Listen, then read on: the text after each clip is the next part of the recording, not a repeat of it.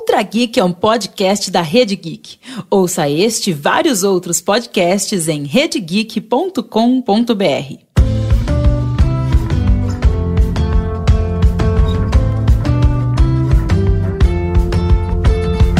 Sempre imaginei o paraíso como uma biblioteca. Disse certa vez Jorge Luiz Borges. Foi o poeta e escritor argentino quem escreveu, em 1944, o conto Biblioteca de Babel. Na narrativa fantástica, Borges descreve uma biblioteca infinita onde estariam abrigados todos os livros já escritos e todos aqueles que esperam por existir, inclusive aquele que relata o dia da morte de cada um de nós. Os livros a serem escritos ocupam certamente prateleiras infindáveis, mas os que sobreviveram às intempéries da história e continuam existindo podem sim ser contados. Em 2010, cruzando o número de catálogos de bibliotecas do mundo todo, a Google Books resolveu contar e chegou a um número na época. São 130 milhões de livros no planeta.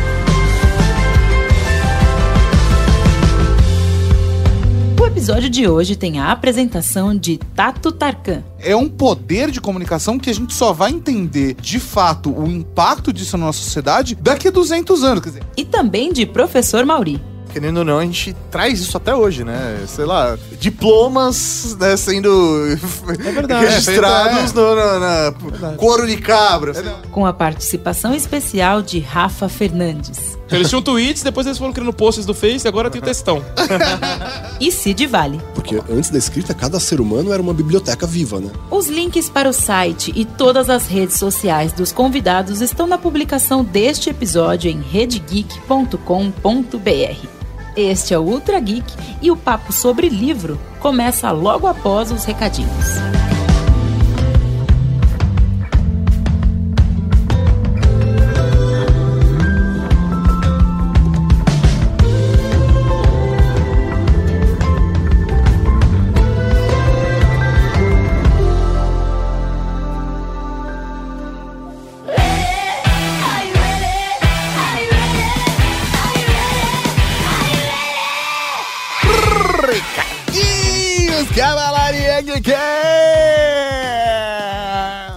Estamos aqui para mais uma sessão de recadinhos Cavalaria Geek e gostaria de começá-lo com um recado muito importante do nosso grande amigo Cid Vale, que está gravando esse episódio junto com a gente. Exatamente.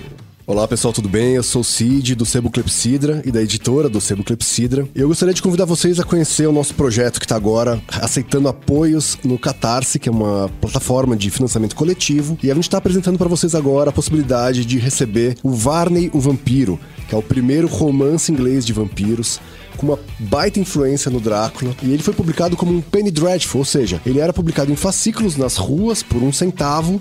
Ele levou dois anos para terminar e só acabou porque os editores não aguentavam mais fazer aquilo, porque o público, se dependesse dele, continuaria comprando. Então foram 220 capítulos em dois anos, semanalmente. E esse livro conta a história de um, de um vampiro que é amaldiçoado por ter assassinado o próprio filho. E ele passa algumas décadas perseguindo famílias que tiveram alguma relação com a vida dele.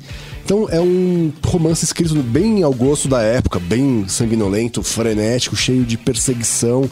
E ele traz várias inovações, né, pro vampirismo na literatura, coisas que a gente hoje acham, acha normais, mas que eram novidades na época, como as presas, né, que os vampiros mostram hoje. Tem muita coisa que surgiu ali, né? Esse modelo de ah, o vampiro ataca, depois as pessoas montam uma força-tarefa para resolver, tá tudo muito bem consolidado ali. E a gente vai fazer esse romance que tem ao todo vai ter umas 1.200 páginas, a gente fez ele em quatro volumes. O primeiro volume tá na Catarse, né? Você pode entrar lá em catarse.me barra Varney. Varney com V e Y, né? E nós temos várias recompensas lá também, camiseta, cartão postal, marcador de página, ecobag, outros livros da nossa editora para você poder escolher qual o pacote mais adequado para você. Então, aguardo sua visita e até a próxima. Olha só, Tato, ele está lançando em Catarse uma parada muito diferente para aqueles que gostam muito do universo de terror, né? Esse universo de vampiros e tal. Porra, parada diferente. Eu nunca tinha ouvido falar nisso. Você conhecia? Nunca tinha ouvido falar, eu conheço Penny Dreadful, mas não conhecia Varney o Vampiro. Se você é uma pessoa apaixonada por terror ou gosta ou quer entender as influências de Varney o Vampiro em outras obras, conheça, lançada com exclusividade no Catarse pela primeira vez no Brasil, em quatro volumes. Vai lá em catarse.me barra Varney. Como se escreve Varney? V-A-R-N-E-Y. Olha só, cavalaria. Então corre lá que o projeto está imperdível. Professor Mauri, também temos alguns recadinhos relacionados à Rede Geek, mas eu queria puxar um outro assunto, Mauri, que não está na pauta. Porque eu sou desse. Vamos lá. Você segue a Rede Geek no Instagram, Mauri? Eu sigo a Rede Geek no Instagram. Porque tem muita gente que não segue, professor. Ah, Mauri. não. É verdade, tem coisas de backstages que a gente lança só no Instagram. A gente anuncia conteúdos que a gente tá fazendo no Instagram, promoções que a gente tá fazendo no Instagram. Então, se você não segue a gente no Instagram, vai lá, arroba Rede Geek, tudo junto. Olha só, o instagram.com barra Rede Geek. Exatamente, aproveita se não é inscrito no nosso canal do YouTube, vai lá em youtube.com barra Rede Geek, porque também rola várias promoções, inclusive se você se inscreveu hoje, já perdeu a da semana passada, que sorteamos um K12 Plus, mas teremos próximas. Véi, a gente sorteia smartphone. Maluco? Não Maluco? é qualquer coisa, seu Ah, Mauri. pelo amor Eu de queria Deus. inventar um negócio maluco pra gente sortear. Tipo o Eu quê? não sei, cara. Maluco, Um vamos- negócio, tipo, grande mesmo. Sei lá, Sei lá, tipo uma porta. passeio de balão. Tem um passeio de balão, olha. Isso ia ser da hora, caramba. Porra, da hora. Sortear um negócio assim grande mesmo, tá ligado? Um negócio legal, cara. Um negócio que fala, puta, nunca faria isso se eu não nunca tivesse faria ganhado. isso, ou, ou nunca compraria isso, sabe? Não vale a pena comprar, mas ganhar vale muito a pena. Sim. Podia pensar num negócio desse pra galera que se inscreve no nosso canal do YouTube. E, e Instagram, hein? E Instagram, professor Mauri. Por Podia mim tá fechado, hein? campanha que coloque tudo. E aí a galera que apoia no Padrim tem mais vantagens. Inclusive, se você não é apoiador, vai lá em padrim.com.br barra que você pode apoiar e todo o dinheiro é revertido para a produção de conteúdo independente. É isso aí, Tato. Que tem agora? O que tem agora? Agora tem podcast, podcast, podcast de... Podcast.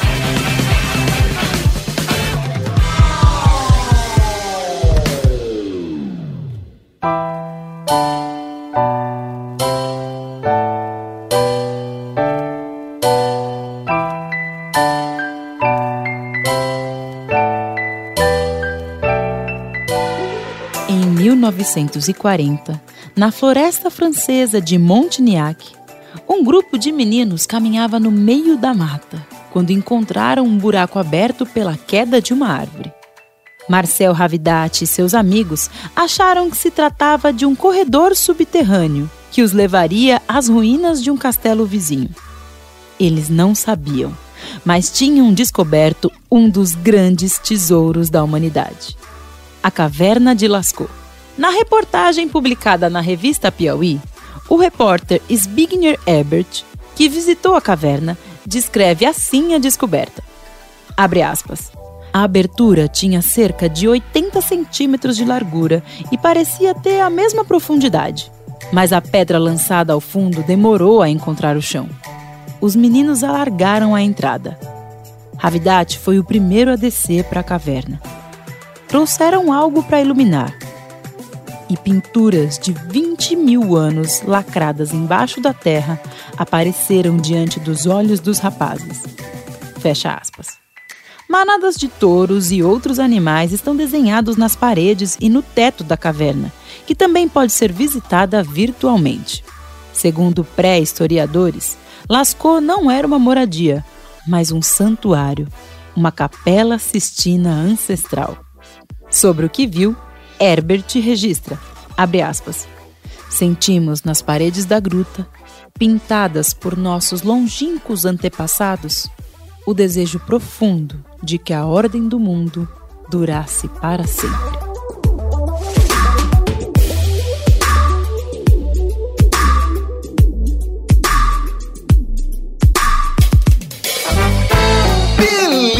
Beleza, estamos aqui hoje pra falar de livro. É, senhora e senhora Geek, vocês estão aí ouvindo esse podcast, mas tem toda uma história aí por trás de livros, escrita. Você lê, Maurinho? Não. Cara, Pensei que ia ter um papo do jogo, Não, agora não. vai caminhar o negócio. Não, não vai Não, não, caminhar sabe qual é o nada. problema? Eu, eu não consigo me concentrar, cara, Ah. na leitura. Eu não consigo, eu tenho um problema muito sério. Eu consigo fazer leitura de artigos, por exemplo. Ah, Pequenos entendi. textos, agora pegar uma história, meu, do começo ao Não é fim, agradável pra você. Eu me perco, eu começo a ler e quando eu percebo eu tô pensando, sei lá, na reprodução das mariposas. e- Eu leio todo dia. é mesmo? Agora eu tô num ponto onde eu leio todo dia. Eu consegui encaixar a literatura na minha vida de novo, Mori. Que bom, cara. É, Estou tô super feliz. Mas nós estamos aqui mesmo para contar um pouco sobre a história do livro. Mais do que isso, eu quero pensar no futuro do livro. E por isso nós trouxemos aqui Rafa Fernandes, senhoras e senhores. Eu estou de volta! E aí, tudo beleza, pessoal? Maravilha, cara. É um prazer recebê-lo aqui novamente. E pra quem não sabe, Eu sou o canivete suíço. Você- Assuntos aleatórios.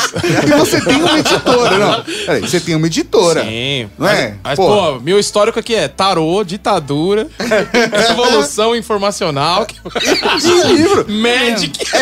Vikings, a gente pega tudo que você sabe, cara, e Vikings, transforma é em um. É, podcast. então, cara. Mas assim, o maior prazer, assim, eu trabalho com edição há muitos anos, já mais de 10 anos. E na Draco, que é a editora que, eu, que é o meu coração, meu xodó, na Draco a gente lança literatura e quadrinhos. Então tem alguma experiência pra trocar aí. E também temos a presença do Cid, do Sebo Clepsidra. E aí, galera, tudo bem? Pô, obrigadão pelo convite aí, tô honrado mesmo. Muito obrigado pela sua presença, Cid. Prazer estar aqui contigo, cara. Fala um pouquinho também do seu trabalho pra galera que não conhece ainda. É, eu também sou editor, né? Eu passei 11 anos no mercado de didáticos antes de ter a chance de abrir meu próprio negócio, assim. né? Então, quando começou a crise, as editoras começaram a fechar setor, né? Mandar gente em massa embora. E eu trabalhava na editora da Oxford, né? Da Universidade de Oxford. E mandaram de uma vez o editorial inteiro embora. Praticamente, assim, 80 pessoas, né? De, um período de seis meses. E aí eu falei, bom, deixa eu aproveitar que passei anos com o plano B de ter o meu próprio minha Agora que própria a vida editora, me né? deu essa oportunidade. Pois é, né? E eu tinha esse plano com dois grandes amigos meus, né? De 20 anos de amizade, assim. E coincidentemente, no intervalo de três meses, os três foram mandados embora. E aí eu falei, olha. A hora é É agora. agora ou nunca, né? Porque a gente fica sonhando, a gente fica, né, marcando né, estratégias diferentes, bolando planos mirabolantes, mas, pô, é agora. Então, a gente se juntou e fez o Sebo Clepsidra, né? Que começou na internet, aí três meses depois teve uma loja na Vila Buarque, né? Perto da Santa Cecília, Higienópolis, aqui em São Paulo. A gente abriu depois uma segunda loja na, na Fortunato, que é ali na Santa Cecília, com a Vila Buarque. E agora a gente tá abrindo uma terceira em Bauru, né? Então a gente tá saindo um pouco de São Paulo, vai fazendo primeiro uma, uma loja virtual só. E um ano atrás, isso era uma coisa que já tava no plano, né, do- da empresa, a gente começou a operação da editora, né? Então falei, pô, saí do mercado editorial, mas vou continuar editando, mas agora o meu selo por conta própria, né, fazendo a minha curadoria e pegando um pouco assim do público que a gente construiu com a loja também, porque é um sebo, né, que tem de tudo, mas a gente dá uma ênfase, né, assim, nas redes sociais especialmente, né, a imagem pública que nós temos é muito ligada ao fantástico, ao horror, né, ao gótico. Então, a gente com a editora tá ampliando um pouco o trabalho com esse nicho agora. Que loucura, né? O cara resolveu abrir uma editora depois da crise das editoras, mas a gente chega lá, que chega lá. momento. Vamos voltar pro começo, mas pro começo do começo mesmo. Antes de falar de livro, a gente tem que falar de escrita. É o começo da linguagem como um todo, né? O vírus da linguagem. quando, quando o homem pegou o vírus da linguagem, como diria William Burroughs. Burroughs. Burroughs. Como você considera. Eu não faço ideia de como fala o nome dele. O, o vírus da linguagem. Que É. bonito isso. É tipo o bichinho do podcast que a gente fala. É tipo, você consegue pensar as coisas sem pensar em linguagem? É um padrão, né, cara? Você É não um tem troço Maluco. maluco. Como é que a gente desenvolveu isso? Como é que é ser um ser sem linguagem? É, essa é a, a pira. Mas assim, o começo disso tudo, eu acredito, pelo que eu conheço aí, sou historiador, apesar de tudo. Eu, não- eu- eu- nem me lá. apresentei muito, que é mais legal se apresentar durante, né? Aí assim, ah, eu sou historiador, né? Formado pela USP. Não significa muita coisa, mas significa pra eu falar bobagem em podcast.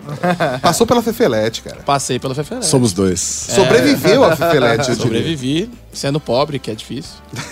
Mas então, o início, eu acredito que foi o início da escrita, junto ali com o primeiro tipo de, de registro, né? Que foram as, as cavernas, com escrita com pinturas rupestres e outro tipo de representação gráfica, né? Não havia ainda a construção de uma linguagem em si, mas era uma forma de registro. Ele já tá registrando o que ele vê, a história deles, Exato. através do desenho nas paredes. E, e, de certa forma, é a origem de duas coisas. Tanto do registro histórico, a partir daí você pode morrer, que fica a sua marca, pra estudar quem você foi e tal. E também o, o registro narrativo. A história não morre mais com você. Como é que eu posso explicar isso de uma maneira mais simples? Não, você tá deixando suas memórias. Isso, ó, nós somos seres que contam histórias. Então, antes as pessoas memorizavam todas as histórias. A partir desse momento, parte disso passa a ser registrado. Eu posso morrer e as gerações seguintes podem olhar aquilo até que Desde algum- que eles entendam Eu o significado dos, dos símbolos, Até dos que- ícones, né? Exato. Em algum momento isso vai se perder, mas aí a gente pode falar isso mais pra frente. Mas naquele momento ainda boa parte deles entendia os símbolos, os caracteres e tal, aqueles desenhos, como é que eles funcionavam. E teve uma conversão, né, dos ícones, dos símbolos, sei lá, pictogramas, até chegar de fato no que a gente entende como uma construção gramatical, de passar a ideia mais de uma forma mais complexa. Co- como que funciona isso? É, realmente, você pode pensar assim, que você tem uma linguagem mais pictórica, né? Que vai ter os ideogramas, por exemplo, em que cada símbolo tem uma correspondência imediata a um signo, né? Então você fala, olha, este símbolo aqui representa boi. O grande salto é quando você tem uma mudança para que cada representação gráfica não se relacione mais com um signo, mas com um som, por exemplo. Aí você fala, você pode usar menos grafemas, né, menos símbolos gráficos para representar sons e com esses poucos grafemas você pode falar de tudo. Você, em vez de ter 10 mil pictogramas ou ideogramas, você vai ter, ou hieróglifos, você vai ter, então, sei lá, como a gente tem 26 Toma essa China, porra. É,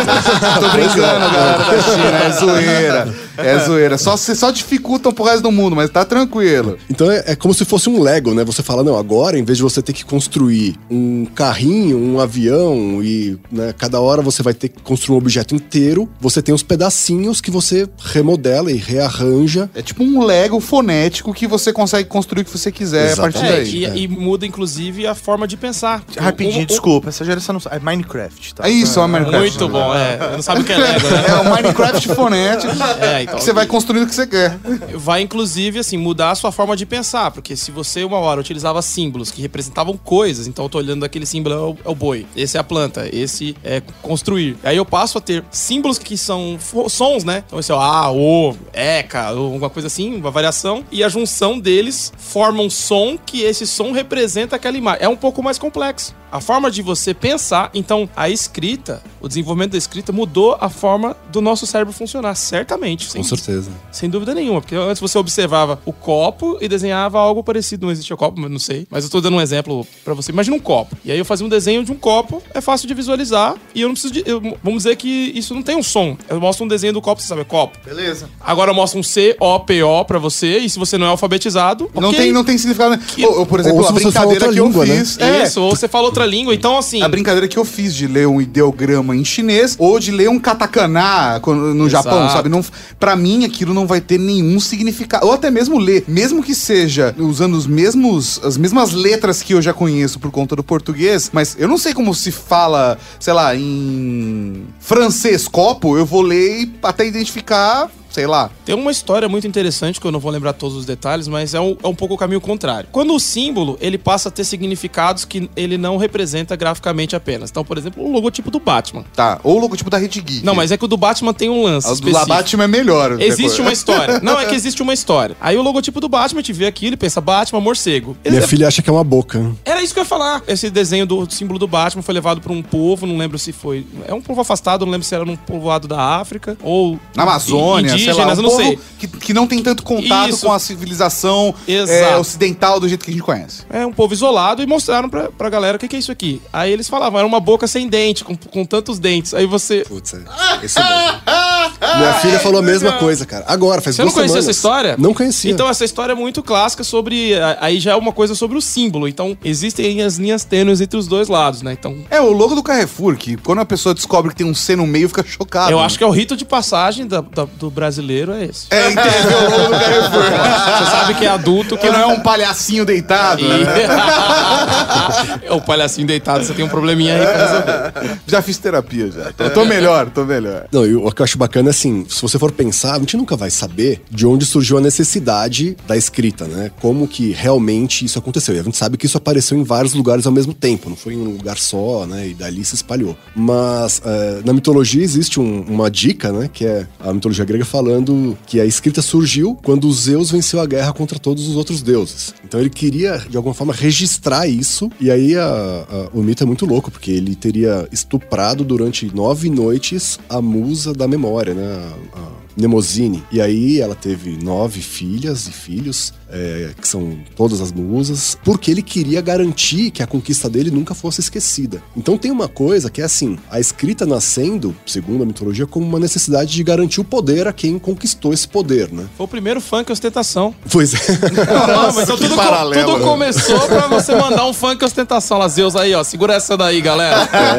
que é dente de ouro e corrente, meu irmão. É, não, e aí você pensa, poxa, é, muitas vezes você vê os antigos documentos, né, os mais antigos, relacionados à posse de terra, né? Então, assim, para garantir de quem que é um, um determinado território, um determinado terreno, quem que é herdeiro legítimo. Então, é, a gente sabe que Mnemosine ali na mitologia é a memória, né? Então, a memória vem antes da escrita. Fica esse paralelo interessante. É o que Você eu tava comentando Exato. sobre preservar a cultura através da, da história oral, da linguagem, do, do- narrativas. Exato. Porque antes da escrita, cada ser humano era uma biblioteca viva, né? Você guarda histórias, preserva histórias e você transmite histórias. Só que com o tempo as histórias vão se modificando, né? A memória não é tão exata e tão precisa, né? E de repente você tem alguma necessidade de fazer com que essas histórias ou que é, esses dados sejam preservados de uma forma que não sofra tanta alteração, né? E aí vem a necessidade da escrita. Agora, como realmente a coisa aconteceu? é E algo como que- chegou onde a gente tá, né? É, que a É. gente tá falando de processos ali da pré-história, da,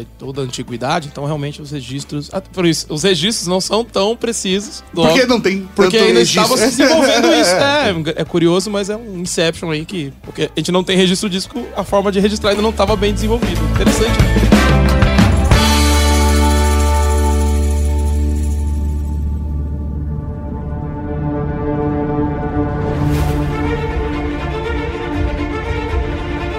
Em 1648, a Europa vivia o final da Guerra dos 30 Anos, quando o exército sueco invadiu Praga. No meio do conflito entre católicos e protestantes, que marcaria o fim do feudalismo, uma Bíblia diferente estava entre os objetos saqueados. Era grande, pesada e trazia uma ilustração macabra. Um diabo de chifres enormes pernas arqueadas como um sapo e com duas línguas saindo da boca, de dentes afiados. Mal podiam imaginar os suecos que a Bíblia do Diabo, como ficou conhecida, seria o maior manuscrito medieval encontrado até os dias de hoje. Apesar do tinhoso, a Bíblia que pesa 74 quilos não é diabólica. Antigo e Novo Testamento e outras narrativas da época preenchem as 310 páginas do livro assinado por Hermann Inclusus. Hermann, o recluso, na tradução. A aleatoriedade do desenho do diabo no meio dos textos cristãos deixa tudo ainda mais estranho. Segundo a lenda mais famosa, para conseguir terminar o livro, Hermann teria vendido sua alma ao diabo negociação feita ou não, o fato é que, segundo pesquisa feita em 2015 pelo paleógrafo Michael Gulick, tanto a caligrafia usada para escrever todo o texto quanto a assinatura do livro mostram que a Bíblia do Diabo foi mesmo escrita por uma única pessoa. Cinco anos ininterruptos teriam sido necessários para que Hermann, ou quem quer que fosse, terminasse a Bíblia. Escrita com tinta feita de insetos esmagados, a Bíblia do Diabo teve suas páginas confeccionadas com peles de 160 animais.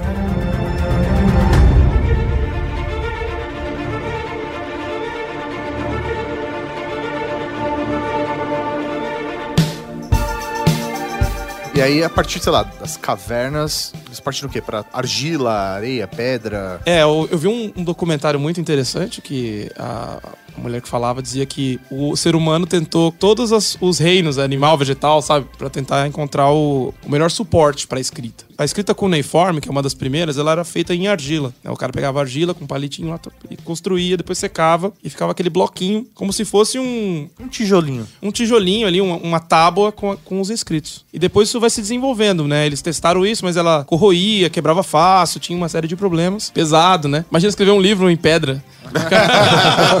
Cara, Ulisses em pedra, é uma, é uma casa. Um tweet já era pesado, né? Descobriram um trecho da. Não sei se da Odisseia ou da. Não, da Ilíada, desculpa. Em pedra. Um É. dos trechos mais antigos da Ilíada. Foi essa semana, não foi? Foi, faz É. poucos dias. Descobriram agora. assim. Maluco isso. É, em É muito- pedra mesmo, um bloco de pedra. É, e depois, né, da, da escrita cuneiforme ali na argila, que vai ser depois transformada em cerâmica pra ficar um pouquinho mais dura, só que também mais frágil, né? Você tem o, o pergaminho, né? Você tem o papiro. O papiro primeiro, que é vegetal, e o pergaminho depois, que é o couro, né? Então, você imaginar que você tem documentos medievais que ainda tem o pelo dos animais em volta, sabe? Então, a transitou pelo reino mineral, reino vegetal e depois reino animal, né? Exatamente. Loucura. Querendo ou não, a gente traz isso até hoje, né? Sei lá, diplomas né, sendo É verdade. registrados no, na, na Verdade. couro de cabra, sei não, lá. não, né? mas É, é, carneiro é mais caro. Aí você faz tatuagem, que você der.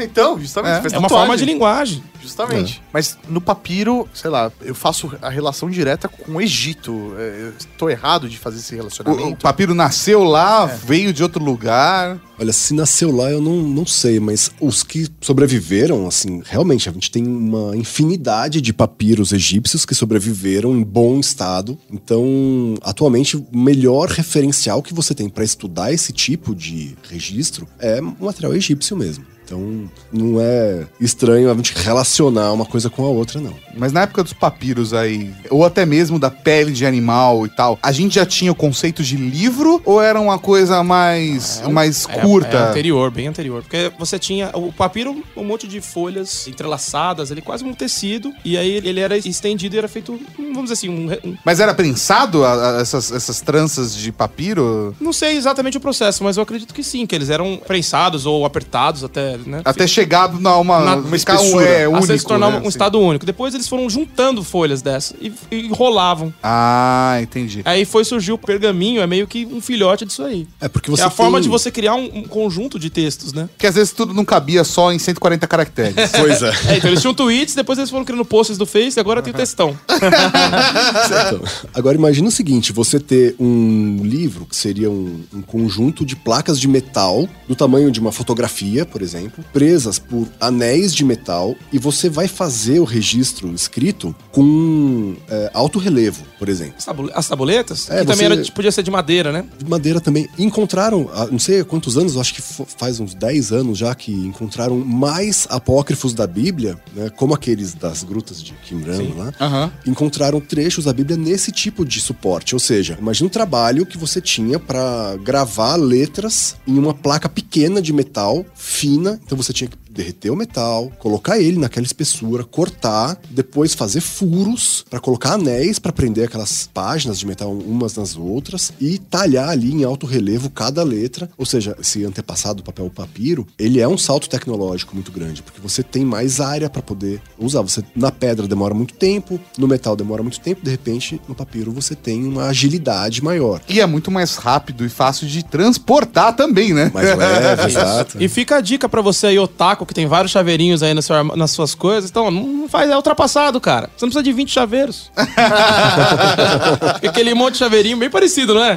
Que é uma sequência de tabuletinhas, meio que um, parece, parece um, molho de chaves, assim, bem interessante. Aí do conceito do papiro, quando a gente já, já tinha esse tipo de escrita, a gente, pro livro, foi um certo passo, né? É, é que assim, aí você pisa no calo do historiador. Tudo que a gente tá falando são processos. É que às vezes a gente tá conversando dessa maneira, parece que é uma coisa assim, semana que vem alguém inventou o papiro, depois o outro veio e falou, "Aí, olha só, eu trouxe pergaminho. Poxa, a gente nasceu numa época onde, A sei lá, tecnologia a gente- evolui muito rápido. de televisão até celular, internet, internet móvel, é muito rápido pra gente. Isso. Mas a gente tá falando de períodos longuíssimos, períodos É. milênios. E assim, eu como bom historiador não vou lembrar os períodos exatamente, porque né, é um negócio que não é tão... Que você nem precisa, Não na verdade. precisa, saber mas assim, você tendo acesso aí, você vai encontrar na internet aí as datas corretas. Esse processo de transição, desde a da escrita dos Homens das Cavernas até o, o, o pergaminho, é muito longo, é coisa de, sei lá, centenas de, de anos, milhares de anos, não? Não, e as coisas também coexistiram, né? Porque, É verdade. Por Ainda, exemplo, ainda coexistem, né? Porque você ainda- tem, por exemplo, povos que ainda só não, se- não escrevem, que só guardam memória história oral. moral, né? Isso. É, Por exemplo, na, na Europa medieval, o pergaminho era muito comum. E aí você pensa, poxa, mas o processo de estocagem, né, de preservação de um papiro é mais simples, você não tem tanto problema, por exemplo, em curar o, o couro para ele não ficar sujeito a decomposição, etc.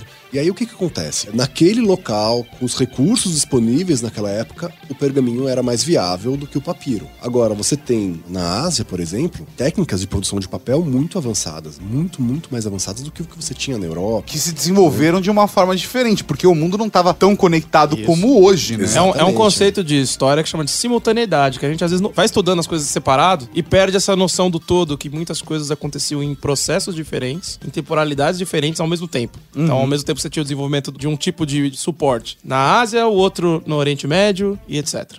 E aí você começa a ver, por exemplo, uma coisa é você pegar duas hastes e enrolar um papiro nelas. E você vai lendo esse conteúdo que tá ali, desenrolando o papel. Você desenrola um, enrola o outro. Outra coisa é você cortar pedaços desse papel né, e transformá-los em página e colocar uma encadernação. Então, Já tinha te- copista na época dos papiros? Ou isso entrou de fato quando começou a se encadernar a parada e transformar Ah, em era livro? possível sim. É, então. Porque você ia fazer uma cópia, você tinha que fazer assim. Você tem aquele registro de uma maneira. Sei lá, o papel tá se deteriorando, aí eu preciso preservar. Ele vai fazer uma cópia. Eu, eu acho Coloca um de um lado. O que talvez não existisse seriam esse. É, porque, por exemplo, no Egito Antigo eram sacerdotes que faziam. escribas, né? Então eram pessoas que tinham ali um conhecimento diverso, né? Religioso, cultural. Que era o cara que preservava a história deles ali. Agora, já os monges copistas, que vão, surgir na Idade Média, é outra conversa. Porque eles muitas vezes não sabiam ler nem escrever, eles copiavam os caracteres. Ele é quase como um desenhista, né? Ele tá desenhando Exato. aquelas letras, né? É Ele quase como um bolsominion. não- ele só reproduz, né? Ele, Ele só não repete as coisas sem pensar. É, e aí você pensa assim, qual que foi a necessidade de você ter cópias diferentes do mesmo material, né?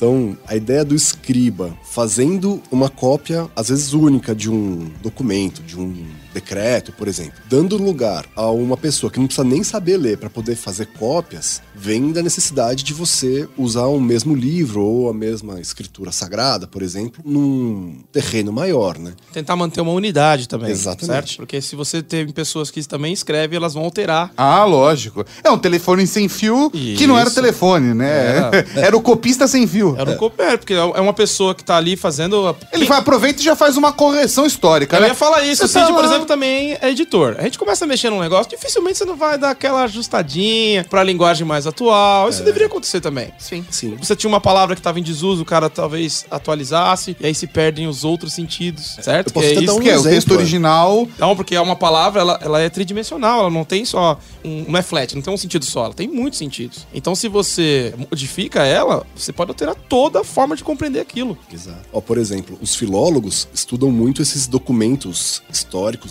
arcaicos, né, mais primitivos, assim. Criam até técnicas, né, para poder entender o que estava acontecendo ali. No caso do português, um dos documentos mais antigos é a Demanda do Santo Grau, né? Então é uma tradução portuguesa de um original francês. E os filólogos hoje, depois de terem estudado essa essa obra durante muito tempo, essa tradução, eles já são capazes de falar quando que você trocou ali o copista. Então você fala, olha, daqui pra cá é um copista, daqui pra cá é outro, porque assim, você vê na ortografia isso, né? Uma palavra como minha, numa época em que não existiam dicionários, como que você grafa ela? Um escrevia mia, outro escrevia mina, outro escrevia minha com H, outro Ou migna, né? Como, tipo, mi- minha, na- como do italiano, por exemplo. Poderia parecer, por exemplo, de repente uma pessoa tem ali uma influência do É, italiano, né? é, eles, como ele representa visualmente o som. Exatamente, porque não, não existia ainda uma convenção por lei do que, que seria a ortografia. Então, é, você começa a ver, pô, daqui até aqui escreveu Mia, daqui pra cá escreveu Mina. Então, com essas dicas, você percebe, olha, é um trabalho de várias pessoas, escrevendo às vezes ao mesmo tempo, trechos diferentes. Um tem mais interesse, o outro fez de qualquer jeito. a gente não- Então, em paralelo a essa coisa do copista, o desenvolvimento da escrita, teve também o desenvolvimento do suporte, né? Que a gente foi citando vários casos, de, né, até o pergaminho. Quando surgiu essa forma de encadernar, que é costurado à mão e tal, e por aí, já vai cair nisso nas folhas dobradas. É, eu acredito assim que eu não sei exatamente quando, mas a gente tem os chamados incunábulos, né, que são os livros que foram feitos antes do, do ano 1500, que são a fonte de estudo dessa, dessa produção, né, como que, que eles eram feitos, tal. Então assim, em vários lugares vocês têm esse tipo de encadernação com página ao mesmo tempo, mas o que eu acho mais é, curioso é que como que surge a necessidade de você ter uma padronização, né? Porque, por exemplo, uma coisa é você preservar um texto, um conto, um, um épico, e ele sofrer modificações com o tempo, outra coisa é você copiar uma tábua de leis, por exemplo, ou uma escritura sagrada. E aí os copistas, eles vão entrar na, na história também com um caráter, assim como havia né, os sacerdotes egípcios que estavam é, vivendo como escribas, os copistas às vezes aparecem é, fazendo votos de escrever e copiar pela vida. Né? Existem casos, inclusive, de ordens monásticas que se dedicavam a cópia, né, exclusivamente. Você tem, por exemplo, uma lenda que é fascinante da chamada Bíblia do Diabo, que era um copista que fez um voto para passar o resto da vida emparedado copiando uma Bíblia do começo ao fim. Então você imagina o que, que é você pegar todos os livros da Bíblia e não só copiar, mas também ilustrar à mão cada página. No caso, era uma, uma Bíblia de mais ou menos um metro de altura, quase, assim. Não lembro se era um metro, se 80 centímetros, mas era enorme. E ele falou: olha, a partir de hoje, vocês vão me emparedar na minha cela, eu vou ter um buraco por onde vai entrar comida, vai entrar tinta, vai entrar papel Vela, e vai sair é, essas coisas. E ele passou o resto da vida com a missão de copiar do começo ao fim uma Bíblia inteira. E ele escrevia, né, na- nas bordas, às vezes, ah, estou com frio, minhas mãos estão me matando, não aguento mais essa vida. E ela é chamada de Bíblia do Diabo porque do nada ele resolveu pintar um diabão enorme de página inteira numa ilustração que ficou super conhecida, super histórica, assim. E ninguém sabe por quê, deu na telha. Ele só ia sair de lá morto mesmo, então quem é que ia dar bronca nele por aqui? Só iam ver aquele. É, então. Ninguém entrava lá, né, cara? Qual, é. qual que é o aprendizado que nós tiramos disso? Saia da sua bolha, cara. Você tá se prendendo aí, fazendo as mesmas Você coisas. quer falar cabeça vazia? Eu- essa, era, essa era a piada final. Por que que vai acontecer? Cabeça vazia, oficina do É, diabo. isso Uma hora o capetão vai aparecer pra você.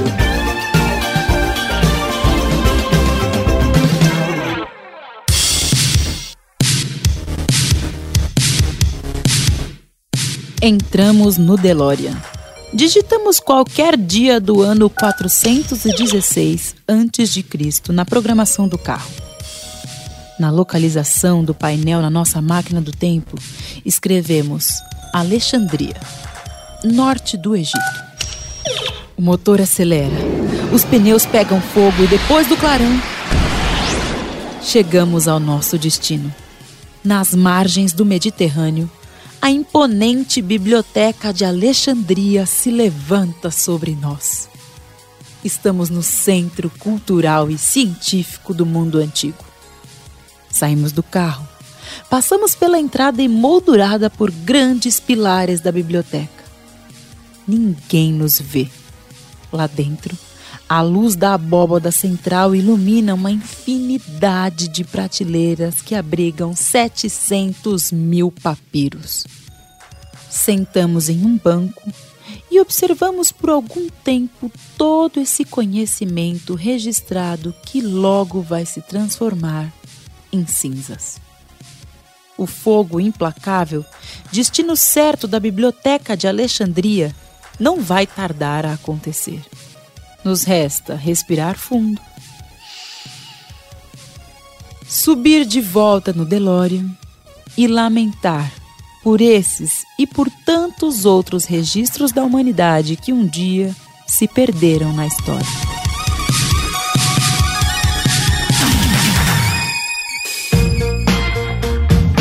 Engraçado como nesse momento ainda tem muita relação com a religião, né, cara? Principalmente, tipo, copistas. A gente tava falando desde os sacerdotes do Egito até os copistas. Mas eu acho que tem uma outra influência na história dos livros relacionada à religião. Eu vejo que a reforma do Lutero também impactou, de certa forma, quando a gente tem Gutenberg, né? Sim, sim. Mas essa, essa questão religiosa, só retomando antes de entrar no Lutero, tem a ver com, com quem tinha o poder. Quem tinha o poder? Quem, nesse Com caso, certeza. Quem pode financiar, né? Isso, daí. Isso, e Que é quem, caro, e quem é tinha o poder de controlar a história e a informação. Que, né, você tem aí os processos que vão da, da, da escravidão na antiguidade, à servidão, que também coexistem igual a essas coisas. Que a servidão é um pouco diferente, mas essa população que serve de mão de obra, raramente ela vai ter conhecimento de, de leitura e escrita. Sim, Começa com a ser, a ser apenas mão de obra. Ele não tem que aprender isso. Isso é uma coisa de elite, né? Uma coisa ainda. Isso é importante falar, a verdade. Isso, o livro ainda era muito elitizado, muito de. O livro, no sentido, qualquer registro, era um objeto muito caro, um objeto de desejo. É, principalmente se você tá dependendo de copista, Isso. é uma parada exato. muito cara, porque pra fazer um Muito livro caro. como a Bíblia, são milhares de pessoas ali, centenas de pessoas trabalhando pra copiar cópias e cópias e cópias e cópias. Isso. E era uma parada que às vezes demorava um período gigantesco, dois anos pro cara fazer uma cópia da Bíblia, sabe? Sim, é uma e eram, coisa e eram os livros que eram chaprosca, né? É, porque estavam de um metro, né? Então é um negócio impressionante, certo? Diferente demais. Não, e, e olha só, se vocês forem pensar, a gente tem um fato que mudou a história da humanidade, né? Que foi o incêndio da Biblioteca de Alexandria. É verdade. Então, assim, se vocês forem pensar, ali você tinha uma coleção de praticamente todos os principais livros conhecidos da Eurásia inteira. E também, no momento de efervescência da filosofia, você estava ali no mundo é, do helenismo, né? Você tinha todos os filósofos gregos, os, os astrônomos árabes, os matemáticos, todos reunidos num mesmo local. E, de repente, um incêndio fez com que o conhecimento disponível e acessível se tornasse... se torna ínfimo de uma hora É, para outra. sobraram fragmentos, né? Disso que a gente. Tudo que a gente tem nesse período, até de antes, a gente não sabia o que existia lá, porque É, não- a história da humanidade podia ser completamente diferente se a gente não tivesse passado Não. pela. percepções de realidade que a gente não teve acesso. Então, é- Inclusive tecnologias, né? Procedimentos. Quantas vezes a gente não vê, ah, é, ninguém conhece a técnica para se construir tal coisa. Quem sabe não tava lá, né? É, tanto que você vê os canais de televisão que, que usam sensacionalismo pra contar história, questionando tudo que foi construído pelos povos indígenas e negros como alienígena. Então essa é uma crítica que os historiadores têm feito. Quer dizer, é o contrário, né? Os historiadores fizeram o trabalho direitinho e vieram os malucos querendo ganhar dinheiro, falando, ah, são ETs e tal, né? Mas, poxa, a construção de um obelisco, que é uma coisa que é enigmática, é engenharia pura. E que já era feita por aqueles povos, e já tinha uma estrutura, devia ter registro de como fazer, como construir pirâmides e tal. Não tem nada de ET naquilo. Aquilo é o ser humano desenvolvendo tecnologia de, de construção civil, vamos chamar assim. Sendo totalmente anacrônico, mas pra ficar claro. São essas pequenas coisas que a escrita permite, que é a preservação cultural, preservação de conhecimento, que quando você perde uma biblioteca como a de Alexandria, a gente fica com um vácuo. Ele vai pra mistério. Por Ele isso deixa que- de ser história e vira mistério, vira lenda. É, vira- e, e se torna aquela coisa também pra gente pensar, pô, a destruição de uma biblioteca de livros, ela não mata só a- a- aquele registro como objeto, ela mata a vivência de quem tinha preservado aquilo, né? Todo mundo que construiu aquele conhecimento, de certa forma, teve a sua história apagada. Exatamente. Não, e aí você pensa, poxa, você falou do Lutero, né? Uma das principais diferenças naquela época, né, das revoluções protestantes das- e do catolicismo é a seguinte: você, no catolicismo, estimula a pessoa a conhecer a Bíblia pela leitura do Papa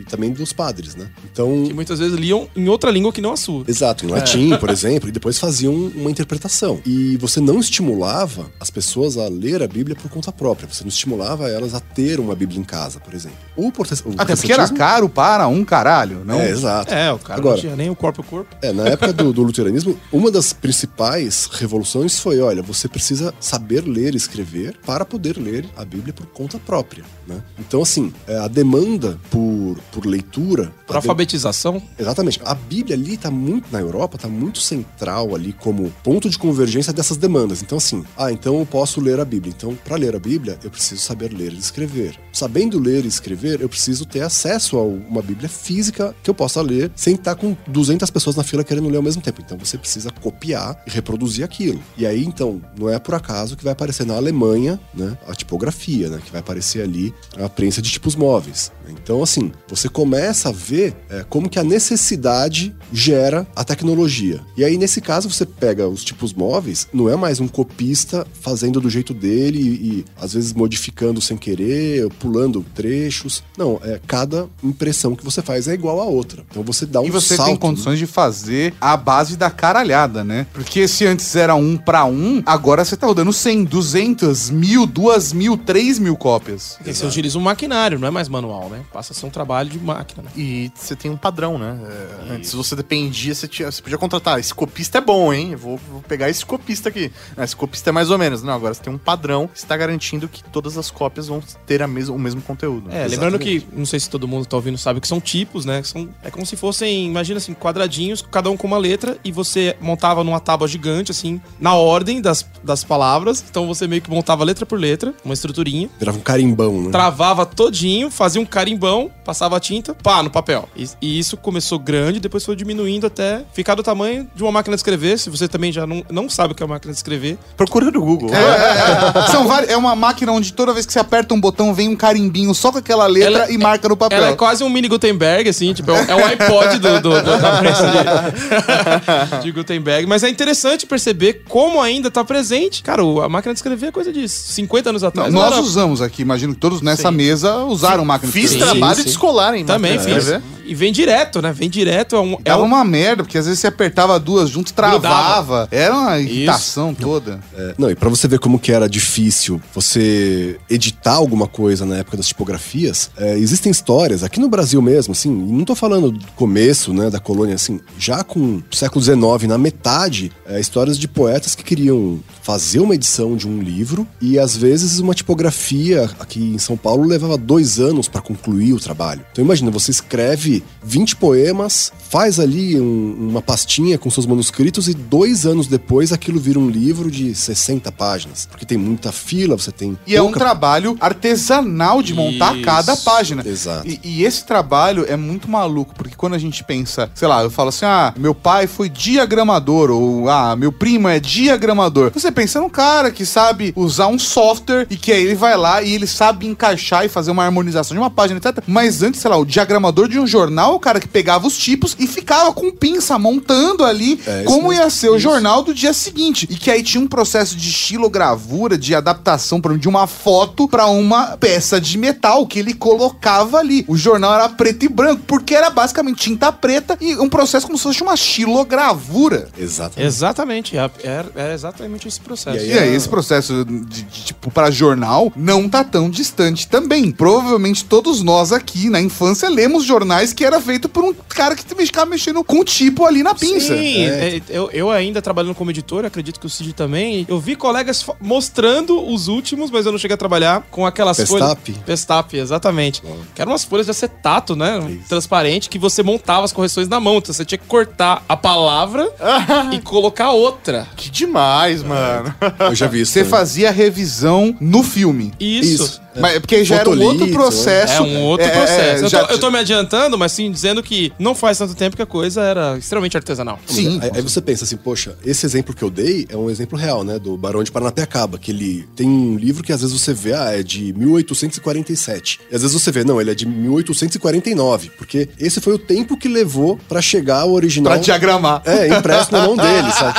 E aí, a grande revolução, né, da, da tipografia, é, essas casas tipográficas que você vê no Brasil, assim, até o começo aí do, do século XX, elas foram substituídas pela imprensa a vapor. Aí é que é o grande salto, porque você tem o seguinte, na Inglaterra, né, Revolução Industrial, de repente você tem um boom de publicações, porque surge uma tecnologia que fala, olha, não existe mais a necessidade de uma pessoa pegar cada página e prensar ali no papel à mão. Então você tem uma máquina que faz isso, que vai pegar cada página, vai colocar no lugar certo, vai molhar na tinta e vai imprimir ali, né? Porque é uma, um mecanismo a vapor que está fazendo isso de uma velocidade muito maior do que a que você tinha. E aí, por conta dessa tecnologia, começou uma discussão na Inglaterra sobre alfabetização. Você vê, ah, o Japão, no século XIX, o Japão já tinha um monte de programas estatais de alfabetização. Era, chegou a ser crime ser analfabeto no Japão. né? Isso era considerado algo que jogava contra o desenvolvimento da nação. Na Inglaterra não havia muito essa preocupação social, mas algumas instituições civis, algum, que seriam ONGs hoje, né? é, e até alguns grupos religiosos começaram a promover a alfabetização dessa camada miserável que foi para lá por causa da- das indústrias, né?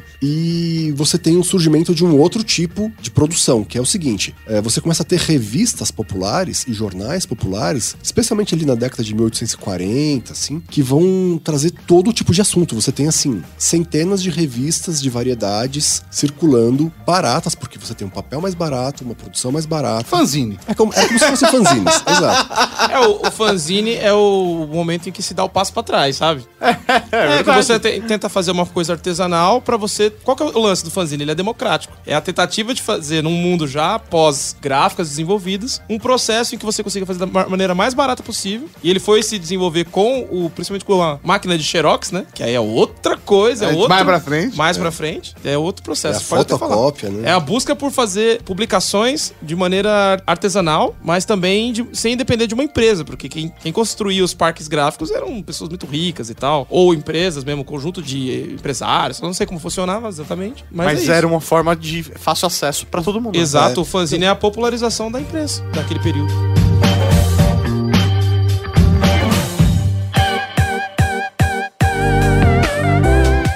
Gutenberg inventou a prensa de tipos móveis de metal em 1455 e revolucionou o mundo, nessa altura você já sabe.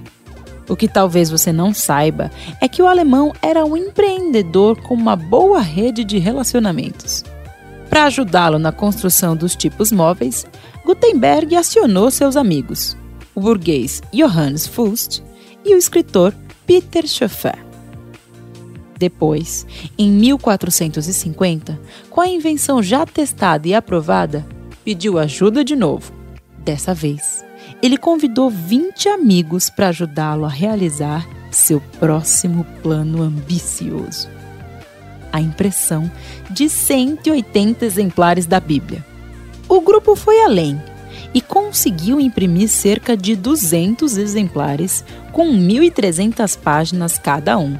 Em letras góticas, a Bíblia de Gutenberg é considerada um dos mais belos livros impressos até hoje. O trabalho colaborativo ajudou a fazer com que a invenção se tornasse conhecida. Até 1489, Itália, França, Espanha, Holanda, Inglaterra e Dinamarca já tinham prensas como as de Gutenberg. Cerca de 15 milhões de livros já tinham sido impressos em 1500.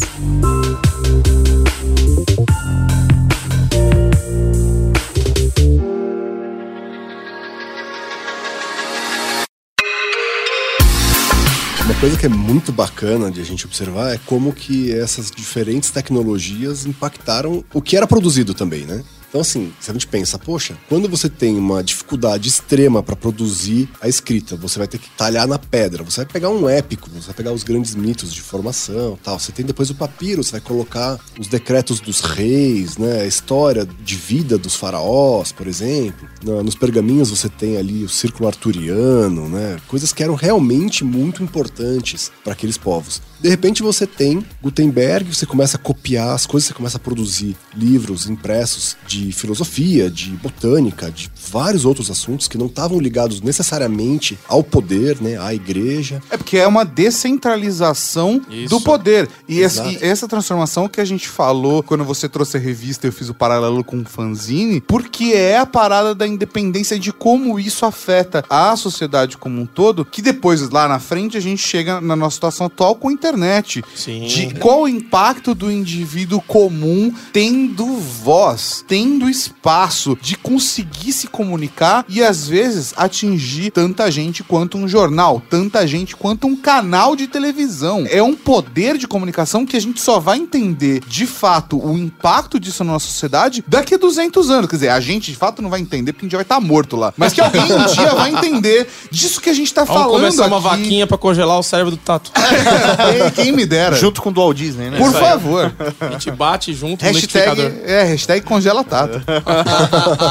Então, mas aí você pensa assim, poxa, pega um romance como o Frankenstein. Sim. Ele era vendido em vários volumes. Então você tinha livros de capa dura com vários volumes, às vezes três. né? Eles falavam, ah, os three packs, por exemplo. Eram os romances que você pagava caro. Né? Para você comprar um, um livro desse, você tinha que colocar o equivalente a 15 dias de trabalho de um, de um operário. Entendeu? Então, assim, não era uma coisa barata. E aí quem lia eram nobres ou famílias que, de alguma forma, tinham algum tipo de acesso ao consumo, né? E na Inglaterra ali era, isso era a minoria. Mas aí você pensa, poxa, começaram a fazer peças de teatro sobre o Frankenstein. As pessoas começaram a querer ler o Frankenstein. Disso surgem versões piratas em chapbooks. Ou seja, Bootleg. Bootleg de, de, de livro. Exatamente. Exato. Eu tenho um chamado The Monster Made by Man. Ou seja, pegaram as 300, 400 páginas do Frankenstein, resumiram em 20 e fizeram um livro, né, pequenininho, baratinho, que é um chapbook, pra essa população mais pobre. Eu sou ter tipo dessa população aí, ó. É tipo um resumão. É, um, é um fanfic, né? De certa forma. Exatamente. Ela tem uma estrutura semelhante a dessa coisa de, um, de alguém que curte, mas com um objetivo comercial nesse caso. É bem pirata mesmo, uma coisa bem diferente. Não, e aí você tem um outro tipo de publicação que era o Blue Book. Então você pega um papel de embrulhar pão e coloca ele costurado com páginas dentro, com sempre tinha ilustração, eles tentavam caprichar, mas assim, saiu um romance que fez sucesso, em algum tempo você tinha a versão chapbook ou a versão Blue Book. né? O chapbook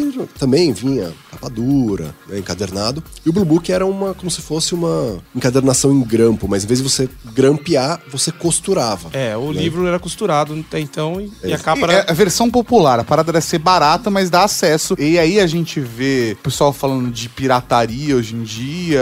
De certa forma, a humanidade sempre conseguiu Sim. e se virou pra ter acesso à informação. E a parada, acho que sempre foi essa. Em né? várias É, fases, por exemplo, nos quadrinhos, que aí dizer, eu me sinto mais à vontade, a gente tem ali no- nos anos 50, 60, o pessoal fazendo as Tijuana Bibles, que eram publicações no formato pequenininho, também feita com papel, meio papel de seda, podrinho e tal. É Tijuana, justo porque você tá pensando num papel que dava pra usar pra isso aí também.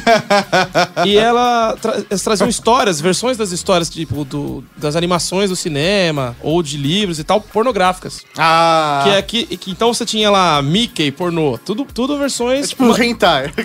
É, então, e, e aqui no Brasil isso foi se configurar como catecismo. E aí o, o grande nome é o Zéfiro. Carlos Zéfiro, que, que também fazia ali suas histórias de, sobre sexo usando esse formato, que era um formato bem barato, inclusive ponto em pão, ninguém sabia quem ele era. Ele vendia sem, de forma anônima. Tipo, Era ele um fazia um A6zinho, assim, no tamanho de uma literatura de cordel. É exatamente num esse formato. papel mega fininho, papel de bíblia de hotel, assim, aquela que tem pega aqui Isso, na era gaveta e vai embora. Aqui, no, no caso do catecismo, acho que já era um papel mais próximo do nosso eu já vi alguns exemplares. Mas lá na- nos Estados Unidos, o Tijuana era mesmo nesse formato. E foi se desenvolver até chegar no Comics Underground do Robert Crumb. Então você tem aí também esse. Na popularização dos processos, com todo mundo começando a produzir suas coisas, com formação do fanzine que você falou, já no mundo dos quadrinhos, você também tem esse processo da técnica, do suporte, da produção, da pirataria, tudo já tá ali no cerne. A a partir de que momento que entram as editoras fazendo livro e entregando cópia aos montes? Hoje a gente consegue compreender um momento atual, de certa forma, e a gente consegue entender um momento onde era uma parada extremamente elitizada. E, cara, onde foi a popularização e a parada do tipo, as pessoas têm acesso à leitura? Óbvio que a gente tem consciência de qual é a fatia da população que tinha acesso à alfabetização, mas existia um momento onde a literatura era popular.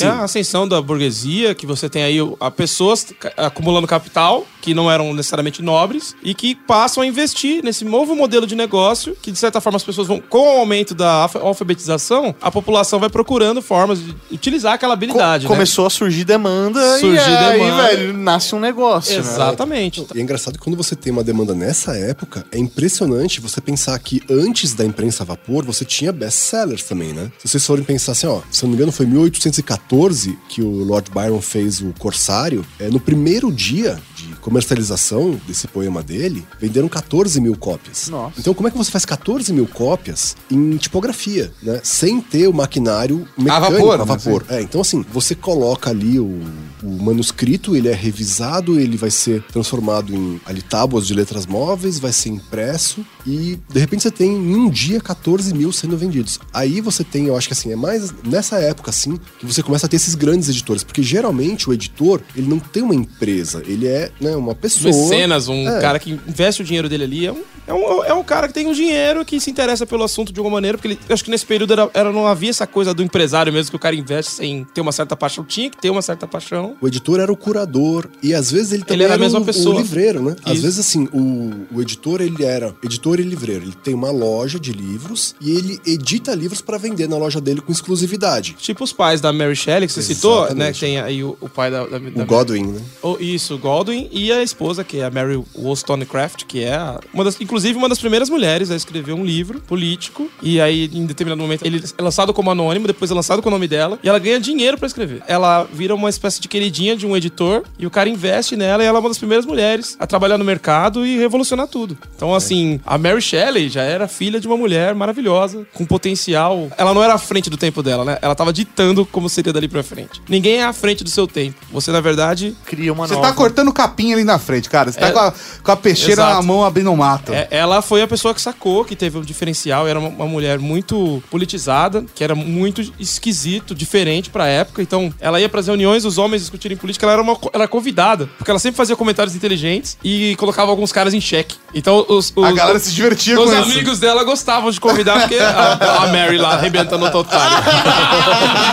então ela é muito interessante esse, esse papel, né? Eu, pelo menos, acho interessante que aí você tem um- uma família em que as duas mulheres se destacaram, né? Um, a Mary, Mary Shelley praticamente criou o gênero fantástico no- no- com o livro dela, Frankenstein, né? Porque não, não sacou. E a mãe praticamente criou ali o- a- alguns alicerces do feminismo. E o pai dela era um cara que escrevia sobre que seria um, o proto-anarquismo. Então. É um Tava ali uma celeiro. família que o jantar era de domingo era fantástico. É, infelizmente, a mãe da Mary morreu 10 dias depois da Mary nascer. Morreu de complicações no parto. E a filha conheceu a mãe pelos livros. Que louco. Então, assim, olha que, interessante. Que é um exemplo claro de como o livro é uma coisa importante pra gente preservar a nossa história, pra gente saber de onde a gente veio. Isso até no micro, né? Do, tipo, a filha conhece a mãe pelos livros. Interessantíssimo.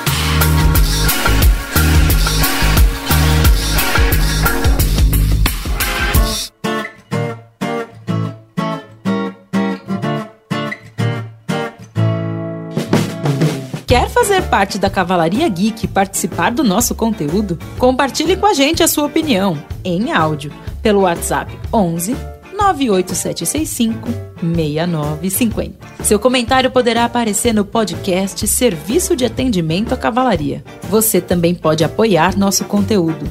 Descubra mais em redegeek.com.br barra apoie. Este episódio é uma produção da Rede Geek. Direção e apresentação Tato Tarkan e Professor Mauri. Com a voz de Thaís Lucena. Texto original Lilian Martins. Produção Laura Canteiras. Arte Tato Tarkan. E a edição divina de São Eduardo. Ouça mais episódios em redegeek.com.br.